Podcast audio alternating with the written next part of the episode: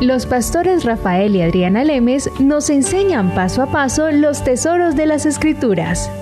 Descubriremos cuánto nos ama Dios y qué ha ganado para nuestro beneficio. Este programa es patrocinado por nuestros amigos, miembros y socios de Iglesia Palabra Pura y Blaze Ministries International.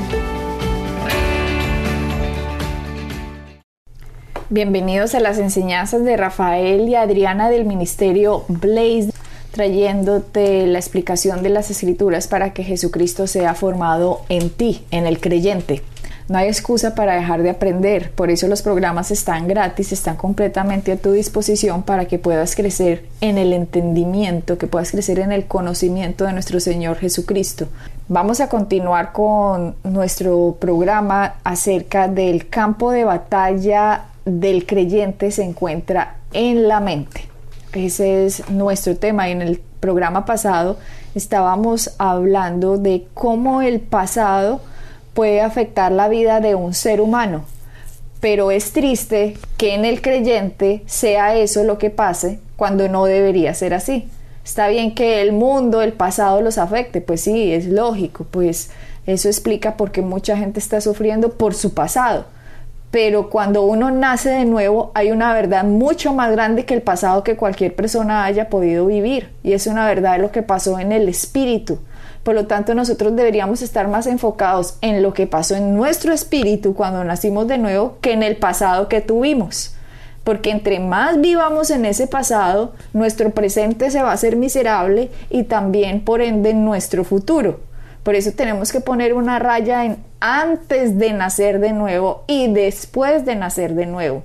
Y después de que entiendo las escrituras, después de que renuevo la mente, yo ya no voy a vivir en el pasado, sino que vivo en el presente, en el hoy, de quién soy yo, hoy en Cristo, no en lo que me hicieron cuando era chiquito, o como me dijeron, o como me hablaron cuando era un adolescente, o lo que me pasó con mi familia, lo que me hicieron mis amigos, o lo que me hizo un familiar. No, no, no todo, todo lo viejo quedó atrás. He aquí todas las cosas son hechas nuevas. Entonces, si eso lo dijo Cristo es porque trae una cantidad de poder esa, esa escritura, una cantidad de revelación de lo que él hizo. Claro, fíjate lo que es eso, lo que tú acabas de decir está en 2 Corintios 5, 17. Por lo tanto, si alguno está escrito nueva criatura es, si tú eres nueva criatura, lo del pasado ya no está, porque ahora eres hecho nuevo y, fíjate lo que dice la segunda parte. Lo viejo ha pasado, ha llegado lo nuevo o ya llegó lo nuevo.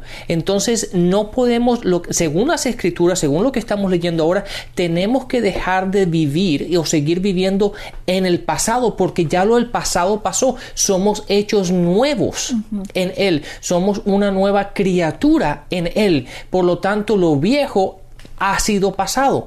He aquí lo nuevo. Y es ahí donde tenemos que empezar. Es como si es como una persona es recién nacida.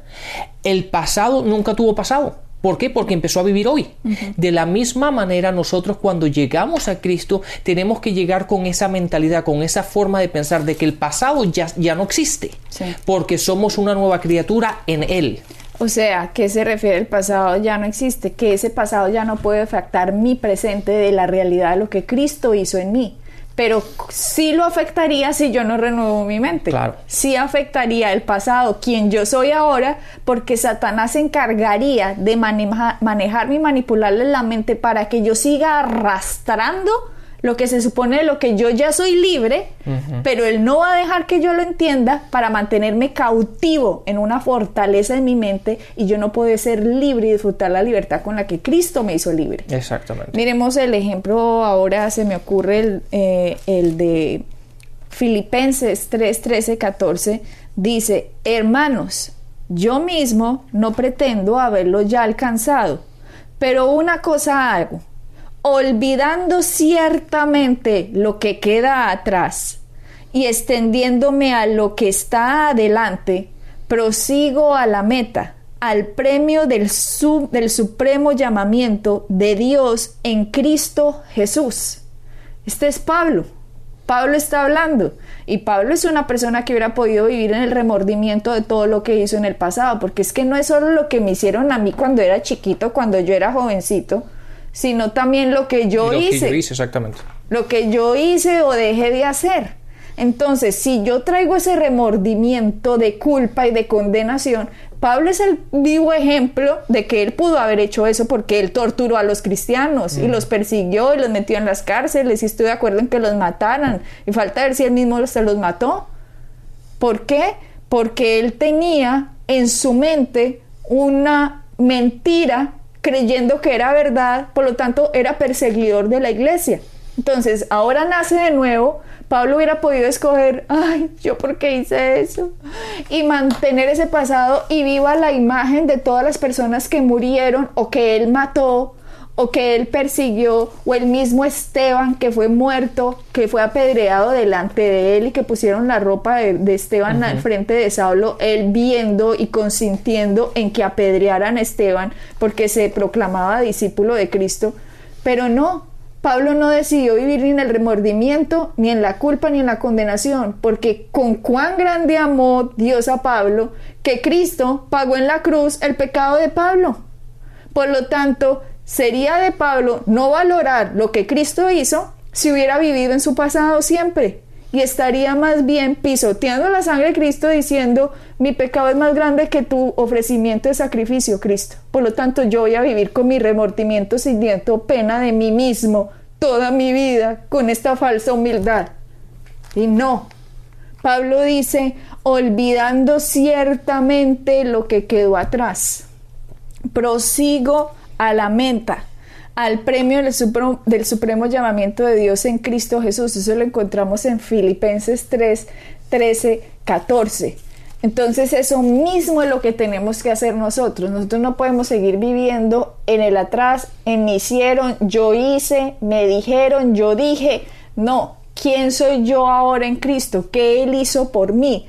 Y Jesucristo, eso fue lo que vino, a que nosotros pudiéramos también derribar esos, uh, esas fortalezas mentales, porque si miramos en Lucas... perdón una cosa, Adriana, ah, estaba mirando otra, otra versión en Filipenses, en, en, el, en la versión internacional de Filipenses, en el versículo 13 Dice eh, ah, en el capítulo 3, en el versículo 13, dice, más bien una cosa hago, olvidándome de lo que es atrás y esforzándome en alcanzar lo que está delante. Date cuenta que utiliza la palabra esforzándome, dando a entender que significa que es algo que requiere dedicación, esfuerzo requiere, requiere uh, commitment, ¿cómo se dice commitment? Compromiso. Compromiso de hacer algo. No es simplemente algo que llega porque va a llegar, sino date cuenta que en la vida del cristiano toda esta transformación, todo este cambio que tenemos que hacer requiere un esfuerzo de nuestra parte.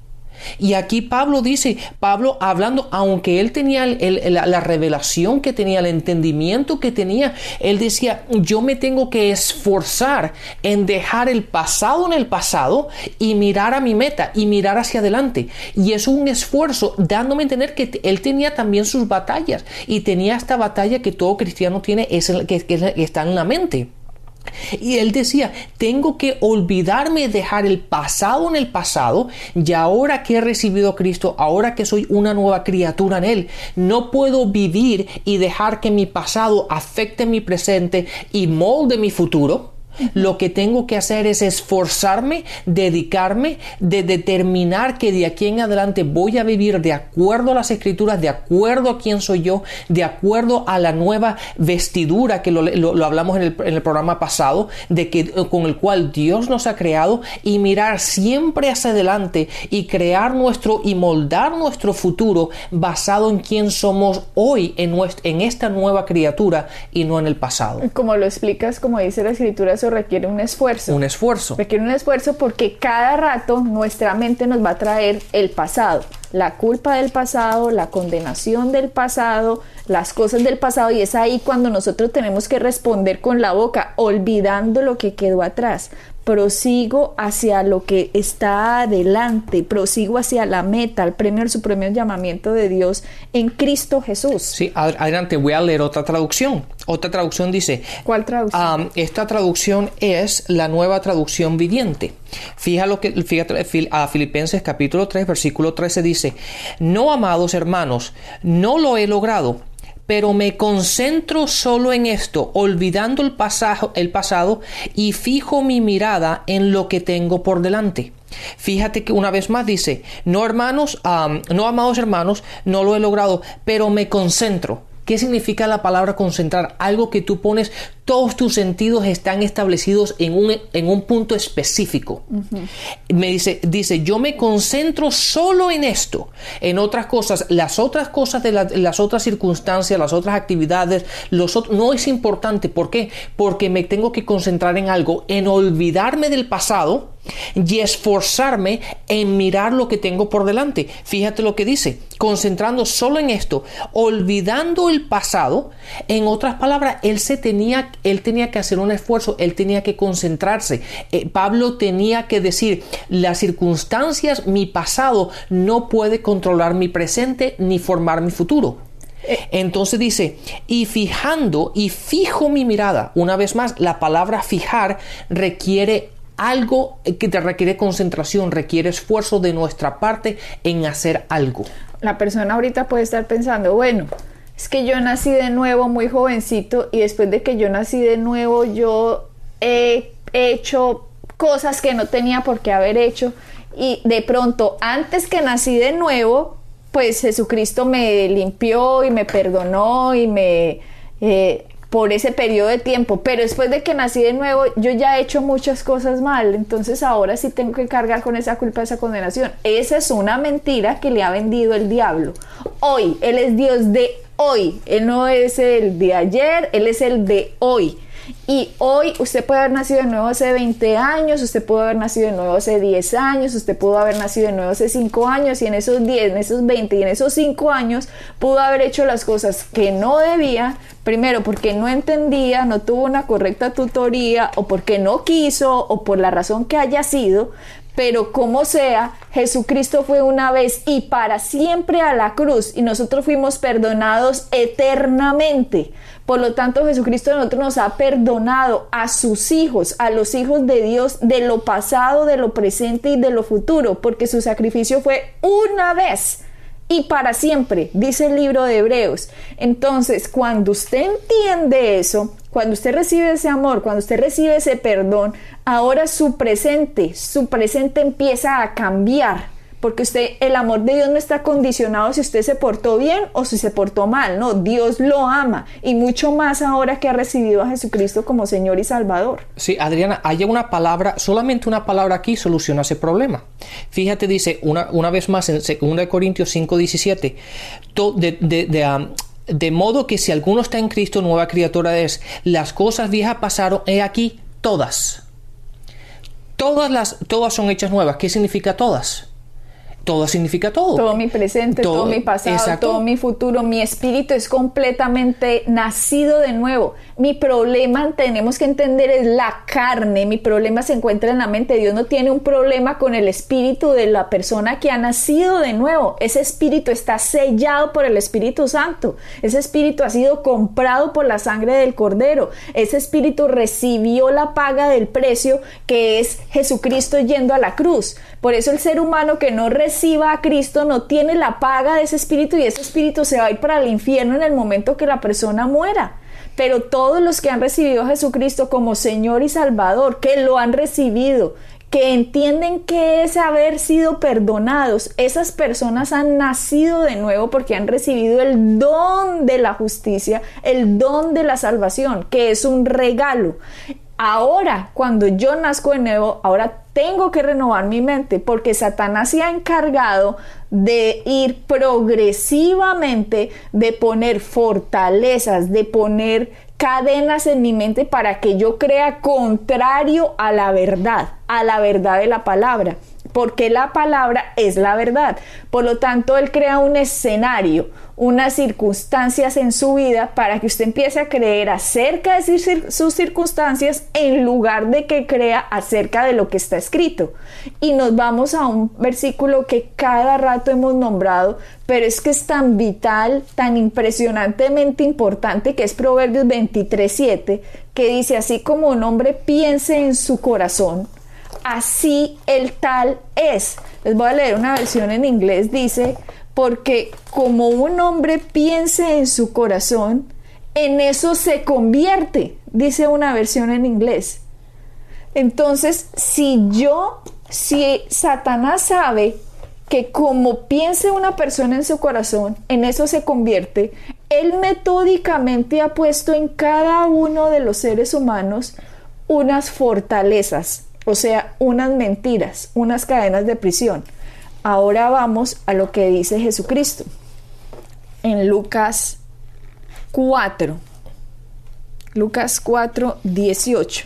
Dice, él abrió el profeta, el libro del profeta Isaías, Jesucristo era un rabí, por lo tanto él estaba leyendo en este día, le pasaron a él el libro y dice, él abre y dice, el Espíritu del Señor está sobre mí, por cuanto me ha ungido para dar buenas nuevas a los pobres.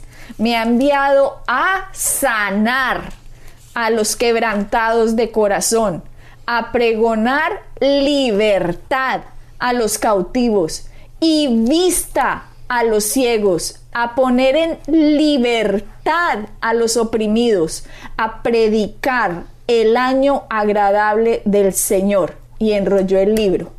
Ahí acabó. Él dijo, a esto he venido. Entonces, cuando uno lo lee así de rapidez y dice, ah, no, sí, vino a darle vista a los ciegos, o sea que a los que no tuvieran ojos, que también lo hizo, vino a darles vista. Uh, seguro a los se refiere a pregonar a los oprimidos, a los cautivos, seguro se refiere a los que estaban en las cárceles del Imperio Romano, ve, de pronto sí, de pronto. Pero no, esto está hablando del ser humano. Jesucristo vino a, a librarnos, por eso dice, hemos sido trasladados del reino de las tinieblas al reino de la luz. O sea, Cristo nos estaba librando del reino al cual pertenecíamos. Por eso Él dice, vengo a dar, pregonar libertad a los cautivos. Nosotros estábamos cautivos en el reino de Satanás. Nosotros estábamos oprimidos. Por eso dice, a poner en libertad a los oprimidos. Esto está hablando de cada uno de los seres humanos. Él vino a hacer eso por nosotros, pero nosotros somos los que tenemos que recibir lo que Él hizo. Y cuando aquí dice que estábamos oprimidos, que estábamos cautivos, y también dice a dar vista a los ciegos. A mí me parece muy interesante que diga a dar vista a los ciegos, porque no solo la ceguera es física, también hay ceguera mental. Y la gente dice, ¿ceguera mental? Sí, nosotros tenemos unos ojos en la mente. Esos son los ojos de la imaginación. Y es ahí donde Satanás trabaja. Cuando la palabra dice que en Efesios 6, cuando dice que no tenemos lucha contra carne ni sangre, cuando dice contra los gobernadores de las tinieblas en las regiones celestes, se está refiriendo, en las regiones celestes se está refiriendo, refiriendo al área sobrenatural hay un área sobrenatural en el que Satanás tiene un campo de batalla. Y si Él a nosotros nos puede poner en la mente la imaginación contraria a lo que Dios quiere que nosotros pensemos, nos va a seguir manteniendo cautivos por más nacidos de nuevo que seamos. Sí, date cuenta, en 2 Corintios 4, 4 Diana dice, el Dios de este mundo ha cegado la mente Date cuenta que reiterando lo que tú acabas de decir, no dice cegando los ojos, pero dice cegando la mente. Ahí es, ahí es el punto muy importante, que muchas veces pensamos que nada más cuando habla de cegar los ojos está hablando simplemente de una manera natural, pero estamos hablando aquí lo que tú dices, la imaginación, estamos hablando de tu forma de pensar, se está cegando la mente. Entonces por eso Pablo en Efesios, en Efesios 1, 18, dice, alumbrando los ojos de vuestro entendimiento para que sepáis. Por eso dice Pablo, oro para que para que se alumbren los ojos de vuestro entendimiento. Está diciendo para que ese enseguecimiento que usted tiene en la mente sea alumbrado. Por eso Jesucristo dijo, vine a dar vista a los ciegos ¿A cuáles ciegos? A nosotros, que estábamos ciegos a las verdades espirituales y estábamos, era solo viendo en nuestra mente lo que Satanás nos tenía enfrente, las circunstancias que nos rodean, todo lo que nos pasó, todo lo que nuestros sentidos, nuestros ojos, nuestros oídos, todo lo que pudiéramos palpar o sentir con lo sensorial y no a lo que Cristo nos decía en la palabra. Por eso ahora nuestra batalla está en la mente. Y si miramos Rafael, Efesios, cuando Pablo nos da absolutamente las armas que nosotros tenemos como creyentes en Efesios 6, que nos dice lo que estamos revestidos en nuestro espíritu, que nos dice que nuestra lucha no es contra carne ni sangre, sino contra ese mundo de las tinieblas. Esas, ¿para qué es? ¿Dónde es la batalla? Porque si Él nos dice que no tenemos lucha contra carne ni, sangre, significa que hay un campo de batalla en el cual la lucha se dé. Si no, Él no diría, no tenemos lucha contra carne ni sangre. Si hay una lucha, hay un campo de batalla y yo quiero que la palabra me diga dónde es ese campo de batalla donde yo tengo la lucha. Date cuenta, Adriana, que en 2 de Corintios 10, en el, en el capítulo en el versículo 4 dice, "Las armas con las que luchamos no son de este mundo, sino que tienen el poder divino para derribar las fortalezas." Entonces nosotros tenemos que, tenemos, eh, si tenemos armas para derribar, tenemos una lucha. La cuestión es esa, ¿dónde está esa lucha? ¿Dónde está esa batalla que tenemos que, tenemos que, derribar, que, tenemos que ganar? Y de hecho, si, si mientras que estemos en el Espíritu y caminemos de acuerdo a la verdad, esa batalla ya la tenemos ganada. Es cuando caminamos en la carne, cuando caminamos no de acuerdo a las escrituras, que tenemos esa batalla y esa batalla se encuentra en nuestra mente. Entonces la gente o sea que la guerra espiritual está en la mente de acuerdo a lo que yo he percibido de mi pasado en contra de lo que la verdad de la palabra me dice y la respuesta es sí. Exacto. Pero ¿por qué? Porque la misma segunda de Corintios 10 que tú acabas de leer no lo dice. O sea, Efesios 6 nos dice que tenemos unas armas y dice, y nuestra lucha no es contra carne ni sangre, sino contra un mundo de las tinieblas espiritual, contra algo sobrenatural que está peleando contra nosotros. Eso nos lo dice Pablo en Efesios 6. Y el mismo Pablo en 2 de Corintios 10 nos dice dónde es el campo de la batalla de esa lucha y nos lo dice en el versículo, 4 y en el versículo 5. Exactamente. Se los voy a leer de la nueva versión internacional. Dice, según de Corintios 10:4, las armas con que luchamos no son del mundo, sino que tienen el poder divino para derribar fortalezas. Destruimos argumentos y toda altivez que se levanta contra el conocimiento de Dios y llevamos cautivo todo pensamiento para que se someta a Cristo. Ok. Esto es, Rafael. Esto estamos hablando oro puro aquí, mejor antes, dicho. Antes que sigas con la explicación, te voy a leer la otra, otra versión. La versión viviente, el versículo 5 dice: Destruimos todo obstáculo de arrogancia que impide que la gente conozca a Dios, capturamos los pensamientos rebeldes y enseñamos a las personas a obedecer a Cristo. Entonces, son esos pensamientos los que nos tienen cautivados, los que nos tienen cautivos, perdón. Esos pensamientos, esa forma de pensar, esa forma de analizar las cosas, esa forma de reaccionar, todo eso que ocurre en la mente es lo que te, esa, ahí es ahí donde está nuestra batalla. ¿Por qué? Porque una vez más venimos de, venimos de una forma en la, que, en la cual el mundo nos ha formado y una vez que hemos sido nacido nuevo la traemos y queremos funcionar de ese mismo, con ese mismo molde, queremos caminar de esa misma manera y hay un conflicto cuando el espíritu se encuentra, eh, hay un conflicto con la forma de pensar y nuestro espíritu, esta forma en la cual el espíritu ha sido recreado en él. Por eso Efesios, Rafael, cuando nos dicen, ustedes tienen unas armas, que es toda la vestidura de los que Dios los revistió cuando ustedes nacieron de nuevo en su espíritu. Eso pasó en su espíritu. Ahora el mundo de las tinieblas sabe que usted nació de nuevo. Por lo tanto, Él va a irse con su poder sobrenatural para atacarlo a usted. Por eso él dice, no tenemos lucha contra carne ni sangre, sino contra principados espirituales de maldad, regiones celestes, etcétera, etcétera. Ahora, esa lucha viene en contra de nosotros en nuestra alma no renovada o en nuestra alma que estamos tratando de renovar para ponernos fortalezas a que no creamos a la verdad de lo que sucedió en el espíritu. Entonces, le leo esa misma versión, le leo ese mismo versículo, 2 Corintios 10, 4, 5 en la Reina Valera. Vámonos al versículo 3 que dice, pues aunque andamos en la carne, o sea, aunque estamos viviendo en este planeta, que estamos en este mundo, no militamos según la carne, porque las armas de nuestra milicia no son carnales, sino poderosas en Dios para la destrucción de fortalezas derribando argumentos. ¿Qué son argumentos? Todo lo que hemos venido hablando, todo el pasado que usted trae en esa mente, pensando y meditando en ese pasado, pensando y meditando en lo que ve, o pensando y meditando en las circunstancias en que lo rodean, o en todo lo que usted cree de usted mismo, pero que no Cristo cree de usted. Entonces aquí dice, derríbelo, derríbelo derribando argumentos y toda altivez que se levanta contra el conocimiento de Dios.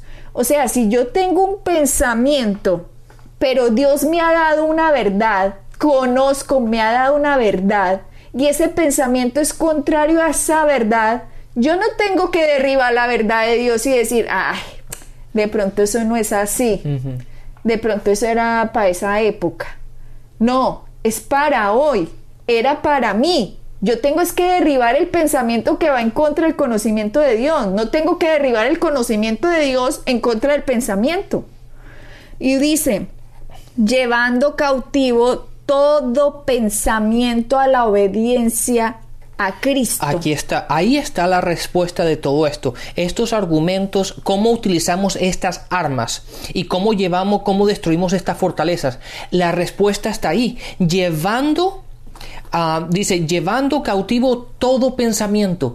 El problema o el problema que tenemos son nuestros pensamientos, que nuestros pensamientos no se han alineado con la palabra de Dios. Una vez que nosotros, nuestra forma de pensar, nuestros pensamientos estén alineados con la palabra, estamos llevando toda fortaleza cautiva. Por lo tanto, caminamos en la victoria. Entonces, es por ello que lo, venimos diciendo hace dos programas. Nuestra gran batalla se encuentra donde? En nuestra mente. Y de la manera como controlar eso y llevarlas y, y ganar esa victoria es cuando em, empezamos a cambiar nuestra forma de pensar y controlamos nuestros pensamientos cambiamos la forma de pensar derribando lo que pensamos y poniendo el conocimiento de Dios, no al revés. Continuamos acerca de este mismo tema en nuestro próximo programa. Bendiciones. Bendiciones. Pueden bajar nuestras enseñanzas en www.iglesiapalabracura.com y visitarnos en nuestra sede en la calle 21326.